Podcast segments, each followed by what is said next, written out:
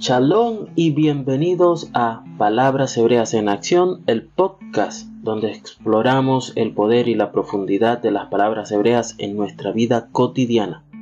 Soy su anfitrión Ronald Ramírez y en el episodio de hoy nos adentraremos en el fascinante mundo de la palabra hebrea shalach, cuya raíz primaria significa enviar lejos, enviar por o enviar fuera. Esta palabra tiene una amplia variedad de aplicaciones y significados como acompañar, arrojar, buscar, dejar, enviar, llevar, poner y muchas más.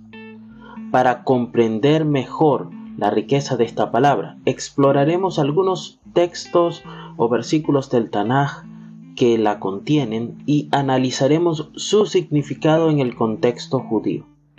Acompáñenme hoy mientras profundizamos en la esencia de Shalach a través de estos ejemplos.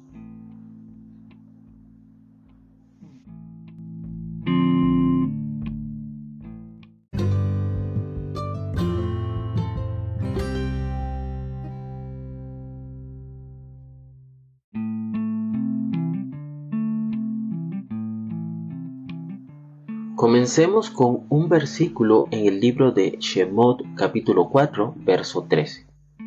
Es en este pasaje donde Moshe se encuentra delante de Hashem en el monte Oreb y le dice, por favor, Señor, envía a la persona que enviarás. Aquí la palabra traducida como enviar proviene de la raíz shalach. El Talmud, tratado de Sotá, o sea, interpreta este versículo de manera interesante. Destaca que el uso repetido de la palabra enviar implica que Dios no solo envía a alguien en particular, sino que también acompaña a esa persona en su misión. Esto nos enseña que cuando somos llamados a hacer algo, no estamos solos, sino que Dios está con nosotros en cada paso del camino.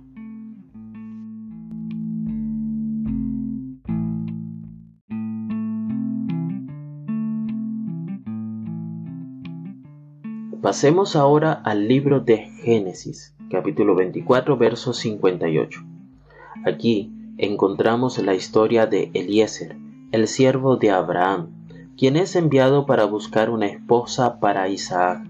Después de que Eliezer presenta su solicitud, la familia de la novia responde, Te despediremos y a la chica también. Nuevamente la palabra despedir se deriva de Shalach, el Midrash Bereshit Ravá 67 destaca que este acto de enviar a Eliezer y a la chica refleja una liberación y una bendición mutua. Al despedir a Eliezer, la familia muestra su consentimiento y apoya a este matrimonio, y al mismo tiempo envían a la chica con bendiciones y buenos deseos para su futuro.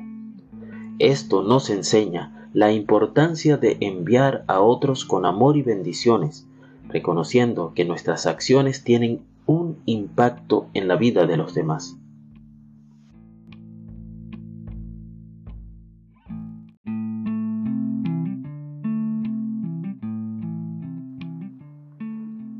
Nuestro último ejemplo se encuentra en el libro de Jonás, capítulo 1, verso 2. Aquí, Dios le dice a Jonás, levántate, ve a Nínive, la gran ciudad, y proclama contra ella, porque su maldad ha subido ante mí. La palabra ve en este versículo se traduce del término shalach. El Talmud, en el Tratado de Sanedrín 108a, comenta sobre este pasaje y destaca que la palabra ve implica una acción inmediata y decisiva. Hashem envía a Jonás con un propósito claro y específico, proclamar un mensaje de arrepentimiento a la ciudad de Nínive.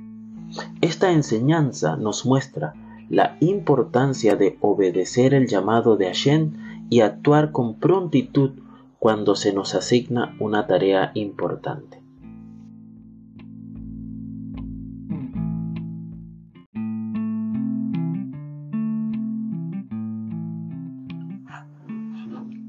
Al reflexionar sobre la palabra hebrea shalach y su significado en nuestra vida, nos damos cuenta de que podemos aplicar sus enseñanzas en nuestro día a día.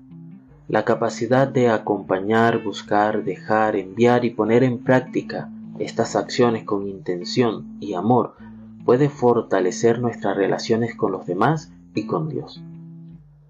Hoy quisiera llamar tu atención para que reflexiones sobre cómo pueden aplicar estos significados de Shalach en tu vida.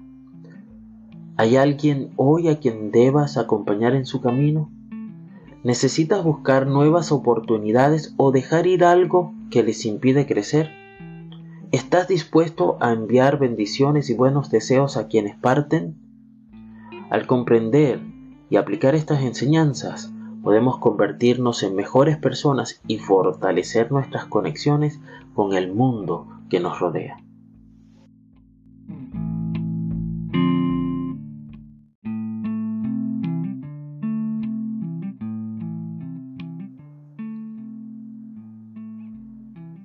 En conclusión, la palabra hebrea shalach nos invita a ser conscientes de cómo enviamos, acompañamos y nos desprendemos en nuestras interacciones diarias.